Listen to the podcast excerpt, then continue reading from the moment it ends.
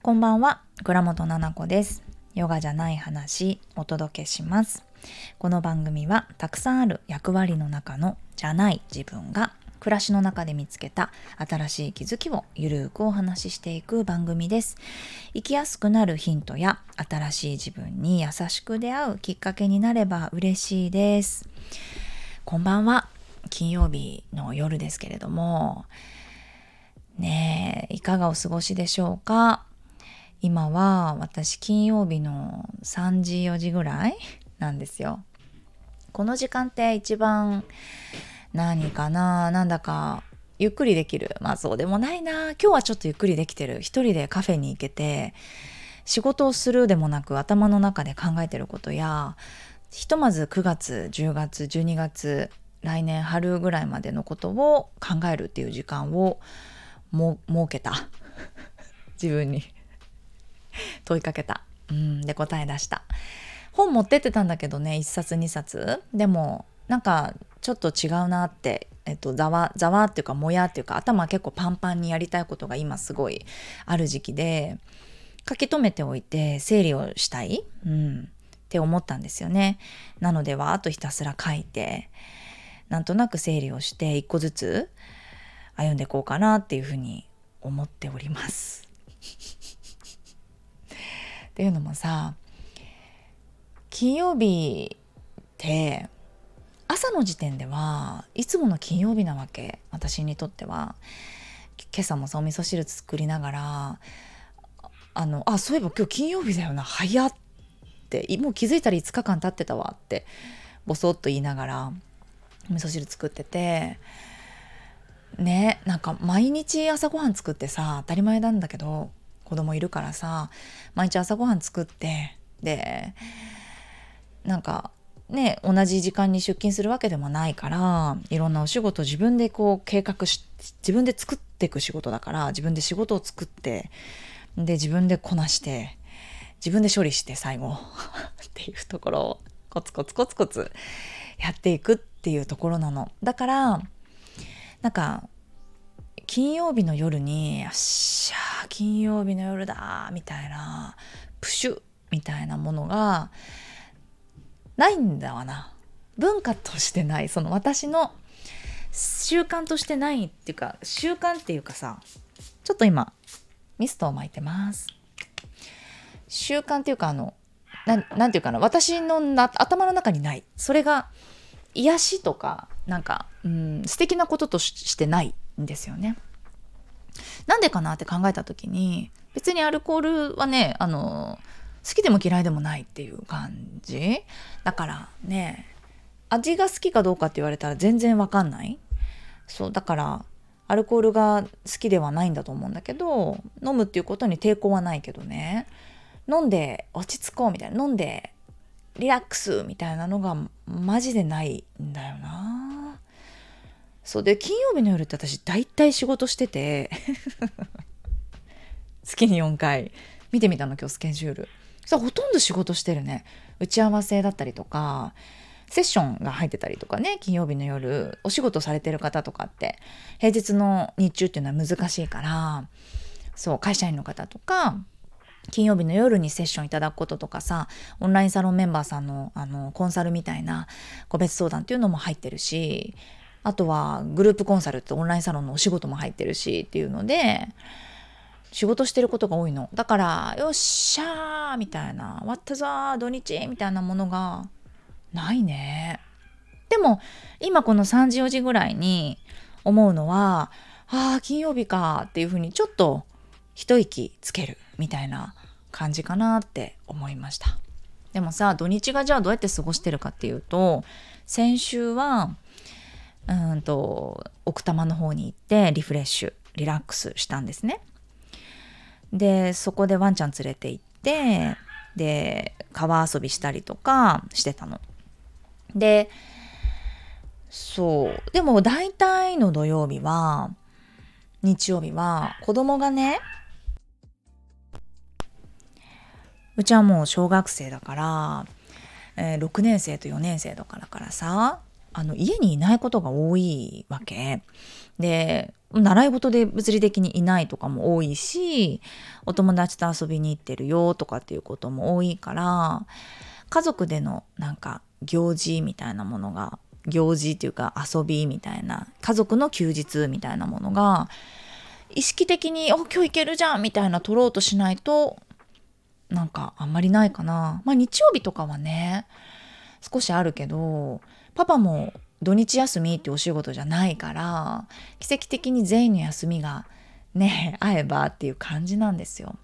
そうだから私もなんか土日に帳尻合わせるっていうかね怖いマジブラック企業一人でまた月から金でできなかった仕事とかそれこそなんか事務作業的なことやあ自分が顔を出して喋ってっていうところじゃない仕事の方が多いからね。そそんなのって出りゃよくてそこまでの準備だったりとか作ってる作業とかジャスト作業の時間の方が多いわけですからそれで帳尻合わせたりとか自分のお勉強のためにひたすら本を読んで物を書いてっていうのをしてる土曜日日曜日一日中っていう時もあります。一人になってね。一人っていうか一人とお持ちになって。やったりとかもあります。で極力なんかそれをしたいからちょっと今日ごめんなさいってパパに言ってえー、みたいな。パパって予定がそんなないから。仕事以外なんかそんな私ほどやりたいこといっぱいないみたいでえええ？ってこの間も話したけどさあの困っちゃってるからちょっと今日本当にほっといてもらってみたいな時も結構ありますね。そう。でお勉強お勉強ってする時もあるから合わせてるんだよな土日で。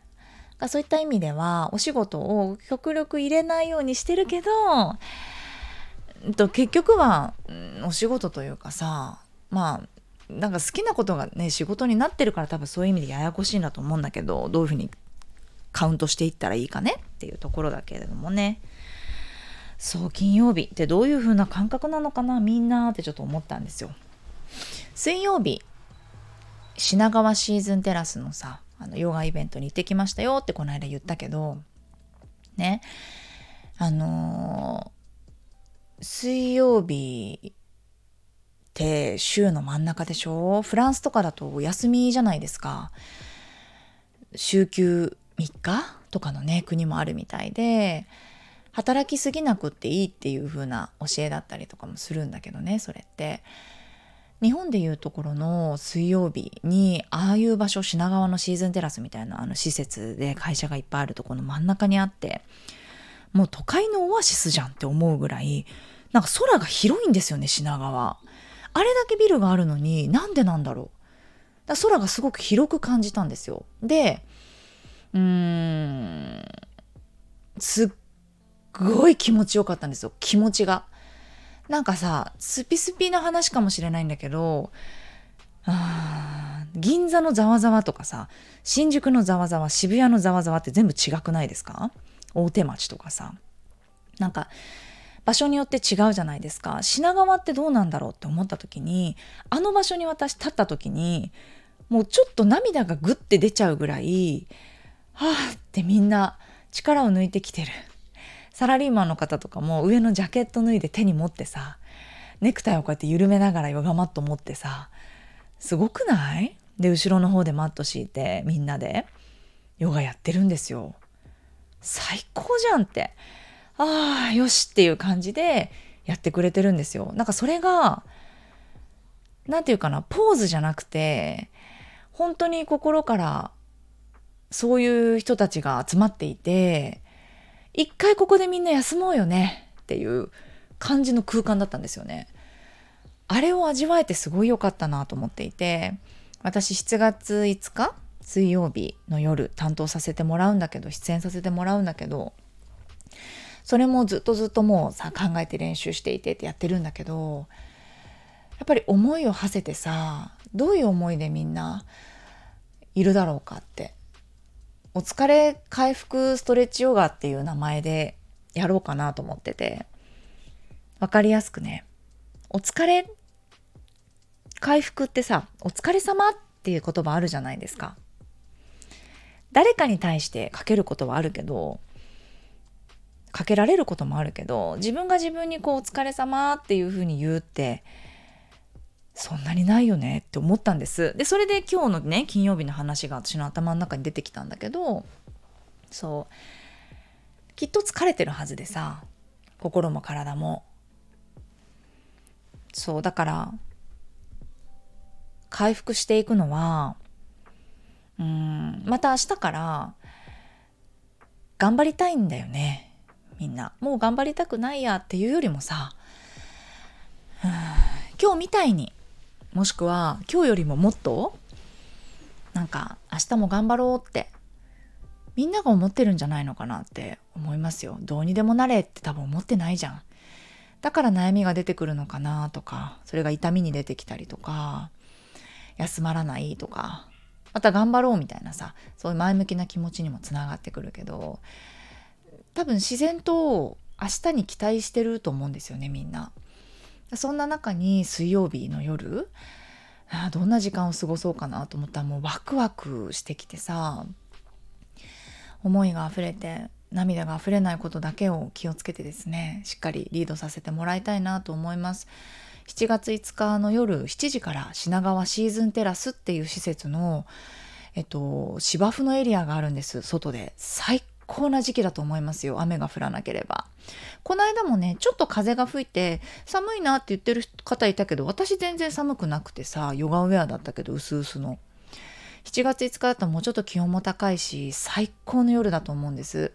で虫除けスプレーも用意してあるしヨガマットもねえっともうヨガマット付きのあれかクラスは完売しちゃったのか。1日ぐらいでさもう満席になっちゃってすごいえっと、数予約数はあるんだけど人気なんだってね品川シーズンテラスのヨガ自体が、うん、だからもう満席だけどでも前日とか当日とかキャンセルが出てしっかりネットから申し込みもできるしあどうしても行きたいですだったらちょっと私に個別にねインスタグラムとかで連絡していただけたらチケットの状況っていうのもお伝えできるのでよかったらあのギリギリ行けそうですとかそもそも今満席だけど行きたいですみたいなのがあれば是非インスタグラムからご連絡いただけたらな何かお伝えできるかなと思うのでよかったら来てください。ね私にとってはすごく夢の憧れの舞台でさなんだけど来てくれる方たちってね私が憧れの舞台だったかどうかっていうところはあの関係ないところなので皆さんが1週間どうやって過ごしてるかなとか。うん。どういうふうな言葉を耳から聞いて体で感じていればうん。自分らしくいようっていうふうに思えるかなとか頑張るっていうことの定義だったりとかっていうのが、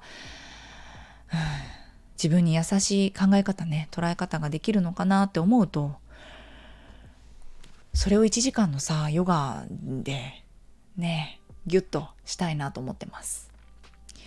あの場所でしかできないことあの場所でしか言えないことっていうのが絶対あるんですよだから他のレッスンではなくてあの場所でしかできないことっていうのをもうしっかり考えてるだから同じ時間ね過ごせたらいいなって思ってます。はい。っていうことで何の話しようかね今日。ちょっと全然考えてなかったな。そっか。ここ最近ね。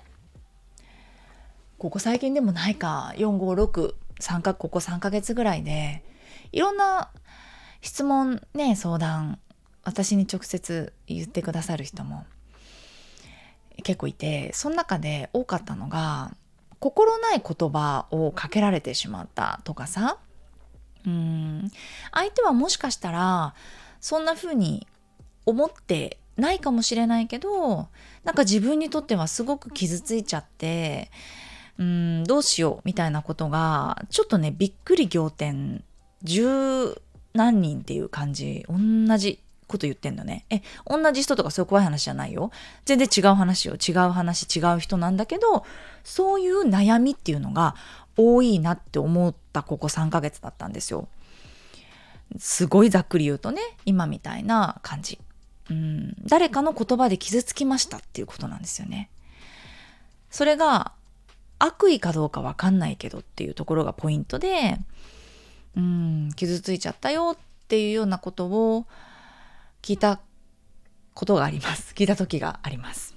それについて思うことなんだけど、もし今の段階でそういう悩みがあるよっていう人がいたらタイムリーだよね。過去そんなことがあって、なんとか自分なりに解消したよとか、うん、つまり取れたよっていう人もいるかもしれないけど、人から何か言葉を言われて傷ついたことをね、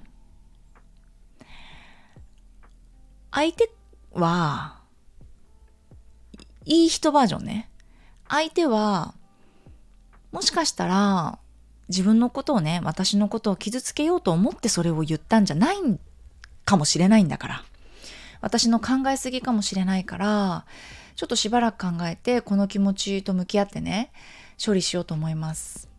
これいい人バージョン。これさ、一回いらなくないっていうことをちょっと思う。全員に。っていうのも、みんな抱えてる人ってこれを言うんですよ。相手にとっては、それ悪口じゃなかったかもしれないです。うん。相手にとってはそんな深い意味はなかったのかもしれないんです。なんとなく言った一言かもしれないんです。でも、っていう。いやいや、そういうふうに物分かりがいいふりしなくていいって。だって、本当に心からそう思ってんだったら悩んでないじゃないか。ね。で、今注目すべきところっていうのは、そんな論理的な話じゃなくてよ。本に書くような言葉じゃなくて、もっとさ、ドロッとした、まださ、削られてない岩みたいなさ、ものをさ、一回ドカンと見た方がいいのよね。どう思ってんだかって話。嫌だったんでしょ？うん、傷ついたんでしょ？悲しいな、その言葉って。認めてないと思うんですよ、それを。いや、そんなこと思っちゃいけない。こんなこと思うから、もやもやするんだって言うんだけど、それ逆で、嫌だったことを嫌だったこととして、嫌だったんですけど、もう、なんなんっていうふうに言った方が、一回いいのかなとは思う。わかんないよ。そんな。人によってそりゃさ、あの、辿った方がいい道っていうのは多分みんな違うと思うからわかんないけど、どれがいい道なのかっていうのは自分で見つけてもらいたいんだけれども、あまりにもやっぱ共通点があることとして言うと、なんか、綺麗になんかまとめようとしてる自分の中で、うん、いい人でいようとしてる自覚もないと思う。ね、いい人でいなきゃと思ってるからそういうこと言ってるなんていうふうにも思ってない。多分、それが解決方法として、人とのコミュニケーションの捉え方として、なんだかモデルケースとして頭のどっかにあるんだと思うんだよ。相手は、やっぱり私たち人間って自分のフィルターで物を見てるから、相手のフィルターからね、見たら、自分のことを攻撃する目的はなかったのかもしれないねってでも私から聞いてたら、いやいや、撃たれてるって銃でそれ真ん中って思うこともある。いやいや、撃たれてる撃たれてる。完全に狙い定めてるからっていう時とかもある。その時は、え、嘘でしょ？それ、え、めっちゃ悲しくない？とか、怖いねって。そんな悲しかったね、それねって。なんか怒ってたのかねって、嫌だったかね？みたいな風なわかんないからね、私も言い方をする。どうかなって。まあ、場合によっては、そうかねって思うよ。その人が最初に言ってた捉え方が、私の捉え方がって。そういうふうに思おうとする気持ちはわかる。でも、嫌だったんだったら、嫌だったでよくないっていう自分ももしかしたらいてもいいのかなとも思うよ。事実じゃんだってすごい嫌だったの。嫌だったのはもう隠せないし、隠さなくていいし、変換しないでいいんだよ。嫌だったら嫌だったでいいの。じゃあどうするっていう話し合いができるのは、嫌だったっていうことを納得して、台の上に置かないと話し合いができないから、え、なんで嫌だったんだろう？っていう話じゃん。それをやってあげなくって、最後の結論のとこだけちょこちょこちょこって考えてもやっぱり無理よね。ずっとモヤモヤは残ると思うよ。なんで私この言葉にこんなに、あの、何？ビビった？あ、じゃあこんな言葉になんで私由来だ？その時の私の気持ちってどんななの？想定することしかできない相手の気持ちはどうなの？って。その相手の気持ちをすごくよく取ろうよく取ろうとしないで、その時の自分ってどういう状況だったんだろう？どの言葉が一番どんな風に嫌だった？なんでそれ嫌なんだろうね？これだけは言われたくなかったんだよね。なんでだろう？図星だったの？って、あ、図星じゃないか。え、逆に大切にしてることだったんだ。え、それも真逆のこと言われたの？でも空気を読んだら、ああ、そうなんだって言わなきゃいけなかった。悔しいじゃない？じゃあ、とか。その怒りの要因ってもしかしたら悔しいだったのかもねって。そうじゃないんだ実はって言えなかった？自分が悔しいとか。誤解されていたから悲しい。この人とはうまく、うんと、この人によく思われたかった。この人にすごいとか可愛いとか分かんない。できてるとか。なんだかそういうふうにいい人みたいな思われたかったのに実はそんなふうに思われてなかった。できない自分と思われてたんだとか。そういうこともあるかもしんないね。わかんない。そういう分析ができるのも、なんかいい人にならなくていいのになって別に誰にも言わないからさ。ね自分の中の問題で整理する時にはね、相手のために相手のためにっていうコミュニケーションのね、方法、モデルケースで覚えたのかもしれないけど、相手にも自分の心とか感じたことっていうのは100伝わらなくって100伝わってんのって自分だからそれは大事に考えてあげてもいいなと思うけどね。くそ攻撃してきてんじゃねえかって。なんだ？なんでそんなトゲッとした？今。みたいな。こと言ってくる？みたいな。余裕ないんかな今。あの人とか。悩んでんのかな？私のこういうとこがムカつくのかな？ああそうかもなとか。ねえ。そんなんでもいいと思うよ。うまくやろうとする必要ってあんのかな。それ私だけかな。誰とでもうまくやろうとするっていうのはちょっと難しくない？でわかんないよ。半年前まですごく仲良くやってた人がよ。例えばえ、全然違う感じになってきたって言ってることが真逆になってきたみたいな。例えばすごいびっくりな例でね。言ってることが真逆になってきた。でもなんだか一緒にやっているし、うまくまとめないととか。なんだかすごく最近あの人はイライラしていて私にすごくなんか 突っかかってきてる気がするけどでもこの人といた方がいいし仲良くしていきたいと思ってるしそもそも悪い人じゃないしみたいなこれね悪い人じゃないしっていう、それ何の理由にもならないわけよ。悪い人いい人の話をしてないじゃん、今っていう。嫌だったことをしたっていう事実があって、それに対してどうするかだから、この人が悪い人じゃなかったら全部を許すとか、全部自分が譲って、うまいことをこっちが考えていくっていうのは、なんでしようとしてるって。大丈夫よ、もっとわがままになってってすごく思うんだけどな。みんな優しいのよ。みんないい人で。本当なのよ。あ、もしかして私のことかもと思ってる人いるかもしれないけど、私のことかもだけじゃないからね。すっごい人数が多かったからびっくりして、私の周りにね、そういう人が。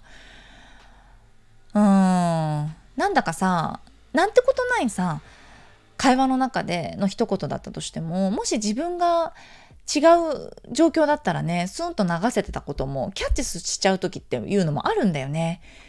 うん、なんかそういう時もあるよ。敏感のビンビンになってる時期っていうのもあるから、一個ずつをこう、キャッチしてキャッチして、悪いところと紐結んで、悪いところと紐結んで、キーって自分でなってるみたいな時もある。そんな時はそんな時じゃんっていう、もはや、もうそれで以上もあるじゃんだってそれが違う日に聞いたら違うことになるんだから、え、そんな、さあ、そんなレベルのことをね、っていう話を。なんか自分が聞くタイミングによって違うようなことをだよ。どんな時に聞いてもものすごい出来事だっていうことに関してはしっかり考えないといけないよ。でも自分の体調だったり、心情だったり、いろんなことで、受け取り方が違うようなふわーっとしたもの形が自由になるふわーっとしたものに対してずっとずっとねわーって考えていてもそれって自分の体調だったりとかタイミングっていうとこで以上丸ラベルかもしんないから意外とね以上丸ラベルもあるのよね。うん、あ なんか相談この間してた人があなんか解決しましたみたいな。え、嘘嘘嘘、解決してないでしょって言ったら、したんです、したんですって。っていうか、したっていうことに驚いてますって言ってて、その方が。なんでなんでって言ったら、私って例えばそれ話し合わないといけないとか、自分の中でもっと自分会議をして深掘っていって、この感情についてどういうふうにしたらいいかって思わないといけないと思ったんですって。でも今話してて、え、それって今みたいな話をしたわけですよね。うん、以上丸ラベルを貼ったらですね、マジで気にならなくなりましたっていう、これは錯覚ではなくて、多分私がこれについて深く深く考えたいって思ってた理由も分かりましたって言ってて、めちゃめちゃいいことに気づいたんですよね。なんで、それについて深く考えたかったのかっていうところの話ができたので、だからその傷ついた言葉をきっかけにですね、多分自分が本当に考えたい自分のなんか内面の部分っていうのかな？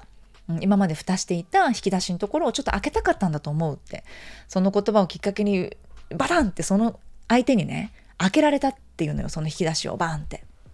で自分もその中身からわわわってドロドロとしたものが出てきてギャーってなったってその人に対してどうしように関しては以上丸ラベルをスンと貼れましたってだから、まあ、コミュニケーションの中でその人との関係で気づいたことがあったっていうだけでその人に対しては全然もう大丈夫ラベル。以上丸ラベルを貼れてあとはもう自分の問題だなっていうふうに気づいたっていうことで話していってさすごい面白かったんだけどセッションが。うんセッションじゃないか。あの普通の会話でねやってたんだけど。そうだからそういうふうに思っていいと思いますよ。なんかいい人でいようと思わなくってよくって。なんかトゲあるなーって。刺さってんだけどなって。端っこの方に。でも刺させないよ。あの胴体には。何の話？獅子を抜いたさ上半身っていうかその胴体体幹って知ってる？ヨガの話しちゃうけどちょっとヨガじゃない話で。体幹ってさあの獅子を抜いたのよ。4つの死あの手手足足をね、抜いた、あと首、頭を抜いた胴体のところを言うんですけどね。そこには刺さねえからなって、刺させねえからなっていう話。ちょっとこのささくれぐらいのところにクンって刺してきた。いてっていう。なんだ？すぐ自分の意思で抜けんのよ。見れるから目で。手とか足とかって自分の目で見れるじゃん。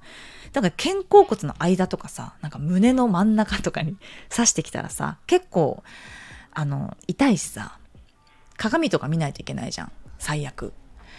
じゃなくていやいやその傷は自分で処理できますからっていうところで受け止めようね。指先でねプンと。すぐ治るからそんなものは。うん。だからそう思えるといいなと思うよ。なんかどう思思えるかっていう話になってくるよね。だって避けれないもの。避けれないからうん、捉え方だったりとかで強くなろうとしなくていいのよ。だって刺されちゃうんだからこれからはだって。私だってそうよ。たくさん刺されたしすんごい息が通らないぐらいなんかぎゅうぎゅうに詰められて喉呼吸ができないとかさなんか本当にゴミみたいなものを溜めてきてさっていうこともあるよ。流れが悪くなっちゃうっていう自分の全部の。っていうことある。すごい攻撃だなって思うこともあるし、なんか周りを巻き込んですごい攻撃をしようとしてるなっていうこととかもある。ある。でも、あの、なんだろう。怖がらなくっても大丈夫なのよね。なんか、人って、ね、多分優しいし、人生ってそんなに悪くないかなって思ってて、あのお釈迦様がさねこれ違かったっけ？ちょっと待ってお釈迦様じゃなかったらウケるんだけど多分お釈迦様だよね。自分にさなんかどっかの村に行った時にさなんかお釈迦様の悪口みたいなのをすごい言われてさもう村から追放しろみたいなさなったんだってね。でどうしますかって言ったら誰かがうんとなんて言ったかな？そこ大事じゃない？多分ニュアンス言葉があったんだけどちょっと忘れたその言葉は。でもニュアンスあの居続けるとそこに。とどまり続ける。で噂話だったりっていうのもすぐ消えていくし本当のことっていうのは証明ができることだからね。そうじゃなかったんだっていうことは自分の身をもって証明できるっていうことなんだよね。うん、だからいろんなことを言われると思う。私もそうだしあることないことっていうこともやっぱりね発信をしていて前に出ようとするとあったりするけど本当に興味ないね。マジで？笑っちゃうぐらい。まあだからほらいじめっ子ね机で挟んじゃうぐらい。私気が気が強いもんですから。それもあるよ9割。9割その気が強いっていうのはありますけど気が強いだけじゃなくてあのそれをこかお釈迦様の話知らないけど小学生の時から。でもずっとそう思ってる。だって事実なんだもん。やってないとか言ってないとか。私はこうやって生きてるとかそういうつもりで言ってないとかさその子がね。もういろんな相談してきた人たち。私はこうであっただけなのにだったり自分が本当に誠実によちゃんと。誠実に嘘がなくね。生きていたら問題はないと思うけどね。それでふわふわっといなくなる人っていうのはおそらく消えた方がいい人だから消えてもらってよくって。だから自分は間違いがないんだと思ったら本当に以上丸なわけよね。そこにまっすぐ立ててば立ててればいいと思うよ。しっかりそこで立ってたりとか粛々と頑張っていれば間違いなくそばにいてくれる人とか信じてくれる人っていうのがいるわけであのラッキーじゃない？むしろ。そういう眼鏡をかけれたと思ってさ。なんか、うん、そういう時にそばにいてくれる人だったりとかなんかね自分と違わないなって人？どんどんどんどん自分の違うこととか違わないことっていうのが研ぎ澄まされていくと思うし周りにもそういう人が増えていくと思うし自信を持っていいんだと思う。自分っていう人間にね誰に何と言われようと他人は身勝手ですから永遠に死ぬまでね。だから自分は自分でいるっていうのでいいかなと思うけどね。いやーいかんせん。悩んでる人が多いからさやっぱ人間関係だよね悩みってね。どうしたもんかね。全員優しくなれって。人に優しくなれ。そんな攻撃しないでも大丈夫だって。でもわかるんだよ。そのね。その気持ちもあの共感はできない。理解はする。わからんでもないよね。保ってるんだってきっと。うんキーンってこうツーンとプーンとこう トゲとか。矢とかプンプクプンプク投げてなんか上に立って常に上に立てる台みたいなの持って一生懸命前のめりで走って誰かと喋ると上に登って上から喋ってっていう人もいるでしょう。上に立たせてあげなよ。そういう人はもうって思っちゃったりする。なんかああ上に立ってるっていうふうに思うでいいかもしんないね。もしくはもっと上に立つっていうね自分が。うんなんかある子に言ったんだ、うん、立たせなくていいじゃんって上にって。なんで高い位置に立たせるように自分が下下がるのって段段段をね。階段で喋ってると想定して。なんかいつでもいつでもその一段下がっちゃうって、うん、立たせちゃうっていう相手をっていう人もいるんだよね。やめなってもう。登りなむしろって。登ったぐらいがきっとちょうどいいからって。自分にとってはねその子にとってはね。ダメよ降りたらって大からっていうのは言いましたね。えっ、ー、と精神的な話よこれ。本当の大じゃないからね。気持ちの面でね。いやー頑張ってこう。一人じゃ生きていけないからみんな人間ね。はい。っていう新しい気づきでした。私の中で最近思ってること。みんな大変だけどなんとかやってこうね。水曜日とか金曜日とか土曜日とか日曜日とかさなんとか、まあ、お酒を飲むでもいいしさお酒飲んでる人ね。あのなんだろうメディテーションヨガとかさお風呂とかさ。ねなんか好きな推しとかわかんないけど。ねあればさ癒してさ自分をやってこうね。はい。ということで今日も聞いていただいてありがとうございました。あーまた次回え？